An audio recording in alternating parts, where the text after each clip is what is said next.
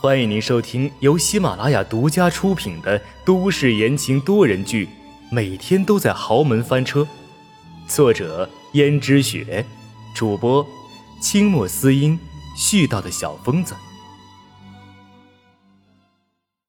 第九十七章，装扮。而市长夫人换上了那一件白色的衣服走出来之后，温思思总体一看，刚才珠光宝气的市长夫人。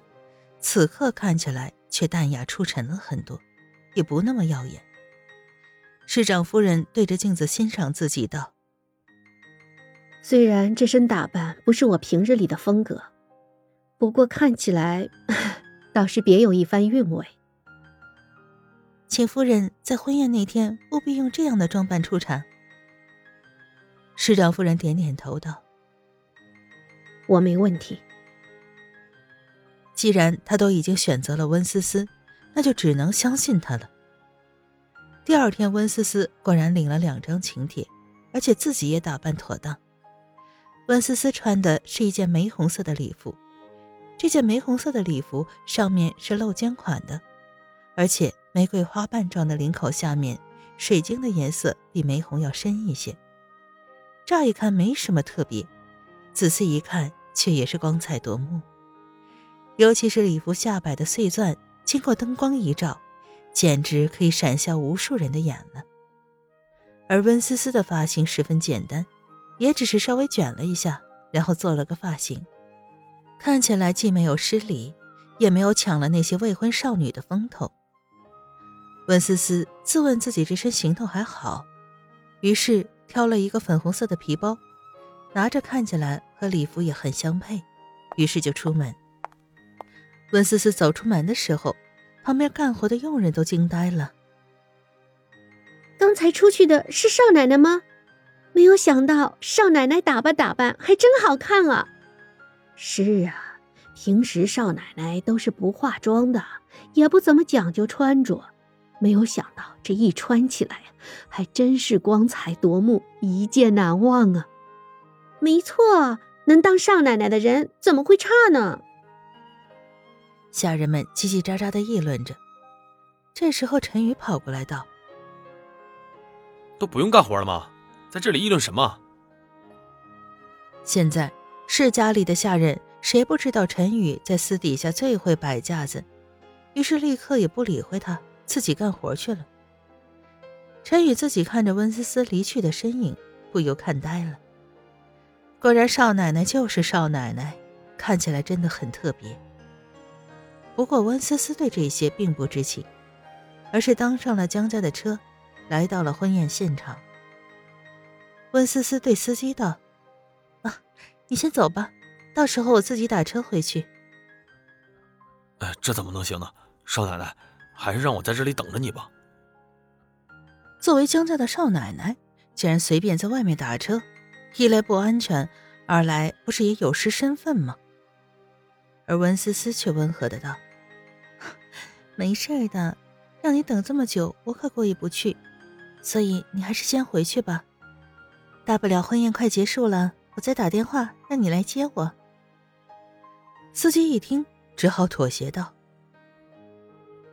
那好吧，那到时候少奶奶一定给我打电话。啊毕竟少奶奶若是出什么事的话，她可担待不起呢。”这样想着。司机就走开了。看着司机的车走开，而温思思也看到了角落里的市长夫人。温思思将一张请帖给了市长夫人，道：“你就假装成我婆婆江如雪的样子就行。”江如雪应该很多人见过吧？连我都觉得这个名字有点熟悉呢。放心，现在你的打扮和我婆婆一贯的装束相似。而且这头饰自动形成了面纱，不仔细看应该看不出来的。而且这件礼服成功的掩饰住了你的身材，也更增添了辨认的难度呢。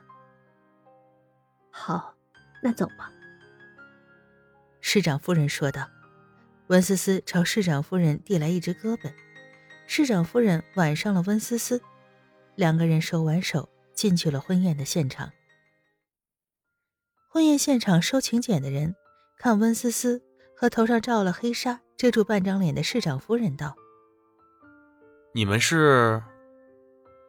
啊，你好，我们是江氏集团的，我是江氏集团独子的妻子。”收请柬的人恍然大悟：“哦，您就是温家小姐吧？”“啊，对，就是我。”收请柬的人看见温思思递过来两张请柬，立刻就问道：“那这位是？”“这是我妈江如雪呀，你应该认识的。”收请帖的人忙道：“认识，江太太可是商业场上的女强人。”连我们这些男人都自愧不如，又怎么可能不认识呢？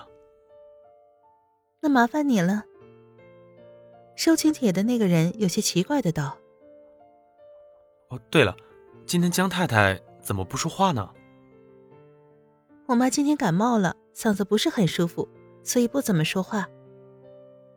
哦，那还请两位小姐快请进吧。于是两人就这样混了进去。而市长夫人的手臂却越来越僵硬。温思思知道，她心里是抑制不住的愤怒。大概是看到了婚礼现场布置的如此华丽而精致，所以想到了从前吧。既然市长对市长夫人并不是真心，那那场婚礼办的肯定是简陋的不能再简陋了吧？况且，如果真按市长夫人所说的那样，他又怎么会不恨之入骨呢？夫人，你现在需要克制。我知道你此时此刻心里不好受，但是如果你再这样下去的话，被别人看出了端倪，我们的计划就很难以实行了。放心吧，我会克制的。我只是觉得愤愤不平。曾经的时候，也没有见他这样用心的筹办过我们的婚礼。现在，他跟那个狐狸精倒是会享受。占用了本该属于我的东西，肆意享受，让我看见了，怎能不生气？如果不是你的话，说不定直到现在我还顶着牢狱之灾出不去呢。不过，索性你遇见了我，现在只好把握这次机会。要知道，若是被那个人看出你来，我想他是不会放过你的。虽然现在市长夫人是被救了出来。但是如果被市长知道了，肯定还是会想尽办法把他给拖下水。市长夫人咬咬牙道：“所以现在，不是他死，就是我亡。”温思思知道现在他们两个人的心境，心中想着，好歹也是做了夫妻的，而且还有一个女儿，可是现在却搞得水火不容的样子。冤冤相报何时了啊？不过市长夫人也是够苦命可怜的了。听众朋友们，本集播讲完毕，感谢您的收听。